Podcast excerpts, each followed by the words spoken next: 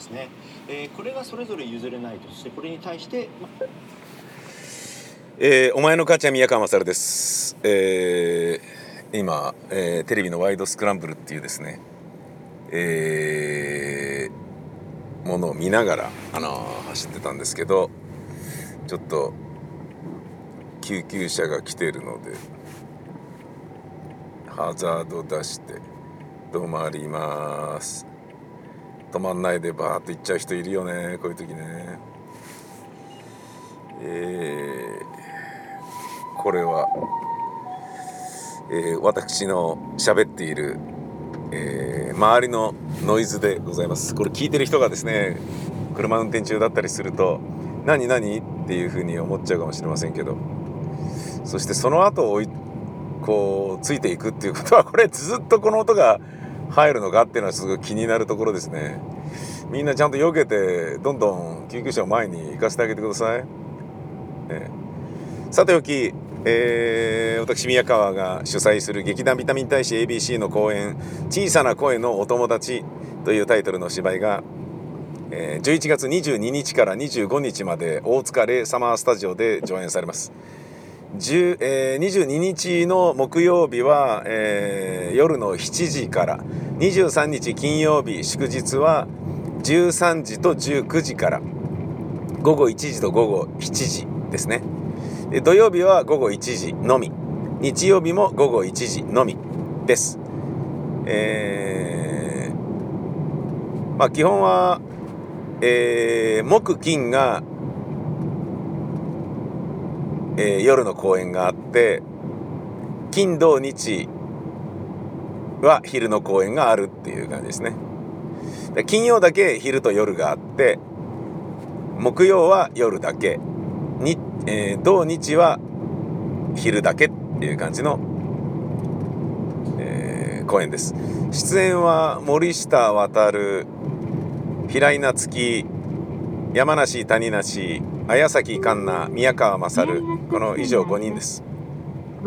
非常にあの狭い範囲の、えー世界のですねあのコミュニティを、えーまあ少人数のコミュニティっていうのはやっぱもうこういう風になっちゃうんじゃないのみたいなことを小さい声でしか喋ることができない人たちを中心にあの組み立ててみました小さな声でしか喋ることができない人っていうのをどうしても出したくてそれで考えてたら耳の感度がやたら良すぎる、まあ、マイクで言うとね原因が異様にいいっていうね。あの原因をフルに上げちゃってるようなそういうものにして、えーそうなるともうねそれで拾う音を小さめにするしかないっていう、えーそういう人、まあ、調べてみたんですけどねそういう病気はねそんなにネットでは分かんなかったんですよね。でもあるんでしょうけどね。うるさく感じやすいって人が。でどうなんですかね。あのえー視力がねあの2.0とかいう人がいたりするじゃないですか。オスマン・サンコンさんみたいな人とかね。つまりそのアフリカであったりとか、あのーそういうところには、えー視力が異様にいい人がいるようにあの聴力も異様に高い人がいるのかなっていうふうなことをちょっと思ったりしますがまあもともとね年を取ると耳が遠くなるとかいうことはありますから僕の親父も今ほとんど聞こえておりませんのでその逆もあっておかしくないと思って調べたんですけど、まあ、調べたっていうのはそういう病気の方がこのお芝居をね見たりした時に不愉快に思うかもしれないなと思ったので調べたんですけどそんなにヒットしなかったんで、えーじゃあそれをね病気じゃなく特徴という形に捉えた設定で芝居を作ってみようと思ったわけです。当然あのー自分の声も、えー骨伝導も含めて自分の耳で聞いてるわけですから、えー小さい声でしか喋ることができないだけど喋る能力とか仕組みそのものは声帯とかねそういうものはあるわけでで耳がそうだから小さい声でしかやり取りができないでそうなると気持ちもどんどん塞いでったり控えめになっていくよねってでそういう風になってた人らどういう人格が出来上がるんだろうねこういう人格なんじゃないのっていう人たちばかりを揃えてある施設の中でコミュニティを形成させてっていうそういう物語です。でね、えーまあ、今週公演なんであのー、まあ、時間のある方来ていただきたいんですが今あの金曜日の祝日13時と19時の回と土曜日の13時の回っていうのはまだチケットありますので、あの、ビタミセ v-mise.com で、あの、ご購入いただければ、あの多分今からだったら受付生産とかにもできると思いますのであの前もってお振り込みいただくことなくあのご購入、え予約した上で、え当日生産のえー、こう前売りっていうのが大丈夫だと思いますのであの、まあ、来ていただければというふうに思います。なんですがその宣伝のために、えー、公演の前の最後のラジオの生放送は土曜日だということでそこで、えー、まあじゃあ公演の話した方がいいよなって。あれ？でね喋ってないとね。あれ？近々宮川って公演じゃなかったっけ？つって喋ってないってことはまだ先なのかな？っつってね。で終わった後に「なんでやってたのかよ言ったのに」みたいなことになったら嫌だからまあ喋ったんですけど。喋るにあたりあのー、僕の番組の作家さんが、えー、出演してる女優の元彼だったっていうことがですね発覚してですねあらみたいな感じになっててでその話を言っちゃったんですよね。あの山ちゃんが次郎だっていう話も言っちゃったんですよね。でそれをですねあの昨日ですねえー、っと稽古場で「いやどうもすみませんでした皆さん」つって「言っちゃいました」っていう話をして「ええー!」とかって「いいいいいいですけど」みたいな感じで。まあもうそれで公演の宣伝になるのならべべべ別にいいんですけどみたいな感じになってて。果たして山ちゃんが劇団員の山ちゃんが二郎だっていうことが宣伝になるのかどうかっていうともう全然マイナス効果にしかならねえんじゃねえかっていう気もするんだけど。まあねあのー、一応喋らせてもらったっていう感じですよ。もう山ちゃん面白いな本当にな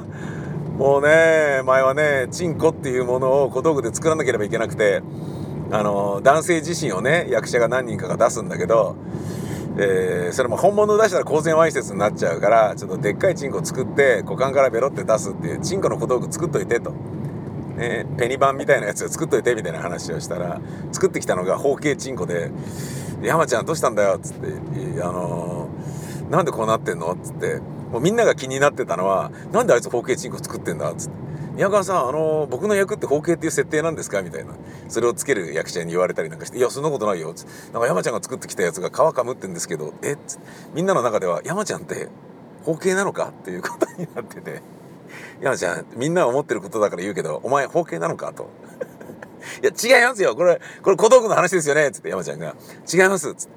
あのねつって。剥いた状態で作ると皮の張りがどうしても布とかファブリックで作ってるから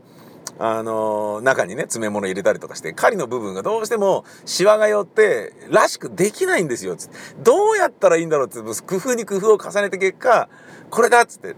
ね、ストッキングみたいなもので最終的に外側をくくって方形にしてしまえばチンコらしくなったんですよって僕のじゃないんですよつって。ね、一生懸命あの濡れ衣だみたいな感じで彼が喋ってんだけど「はいはいじゃあ今日のところは皮かむりじゃないっていうことで」みたいなそんな話をしてたりもしてたんですけどで今回はあのしていきなり二郎で「もう何なんだよ」と。山ちゃんどうしたのかなと思ったら「いやちょっと二郎になっちゃって」あまあじゃあそれはね今回初手合わせの女優さんもいるから内緒にして稽古進めようぜと、ね、さりげなく稽古中に直せっていう話をしたら「はい」って言ってたんだけど立ち稽古に入ったらあのー、なんだか知らないけど山ちゃんがクッションを持って歩いてて なんだよそれみたいな話になって。座る時にピッと自分の座るところにクッションを置いて座ってで立ち上がってじゃあ私が取ってきますみたいななんかそういうセリフでタタタタって行く時とかわざわざクッションを持って出るっていうねはけていくっていう。あれ何やって。で共演者の女優さんたちみんな頭の上にハテナマーク。あれ？山梨さんなんでクッション持ってあれそんなの台本に書いてないわよね？ト書きに書いてないのに？どうしたのかしら？みたいなことになっちゃって。でこれはもう気になってるからこれも言わなきゃダメだと思って、えー、実はですね皆さんに報告があって山梨が次郎になりまして「えああはあ」みたいな。なんだかな？みたいな。山ちゃん毎回いろいろやらかしてくれるところが面白いっていう。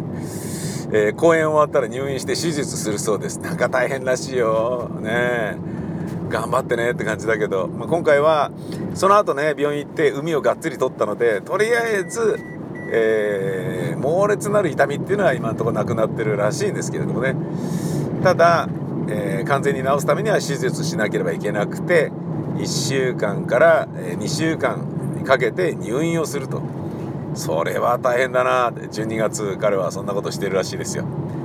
あのクリスマスが近づいてきたなと思ったら今頃山ちゃんは、えーケツの手術で入院してるんだなというふうに思っていただければ。まあその彼の手術の前に、あのー公演が今週末ありますのでそして彼は痛そうでもなくクッションも別に持ち歩いているわけではないのでよかったら見に来ていただければというふうに思います。私宮川もですね、え今回セリフを言うたくさん言うぞっていう意外とねあの今まで食い抜けみたいな役が多かったんですけど今回はすっげえなんかねもうさらってばっかりですよセリフを。久しぶりに出るとなんかドキドキするな。えーでチャラいんですけどね。そして僕は声が大きい側の人間でそのコミュニティに入っていけない側の人間なんですけど、えーよかったら来ていただければと。大塚レイサマースタジオで11月22日から25日まで劇団ビタミン大使 ABC 公演「小さな声のお友達」えー前売りはビタミセ V-mise.com で販売しておりますのでよかったら来てちょうだい、えーお相手は私宮川勝でした。ほんじゃまたです。さいなら。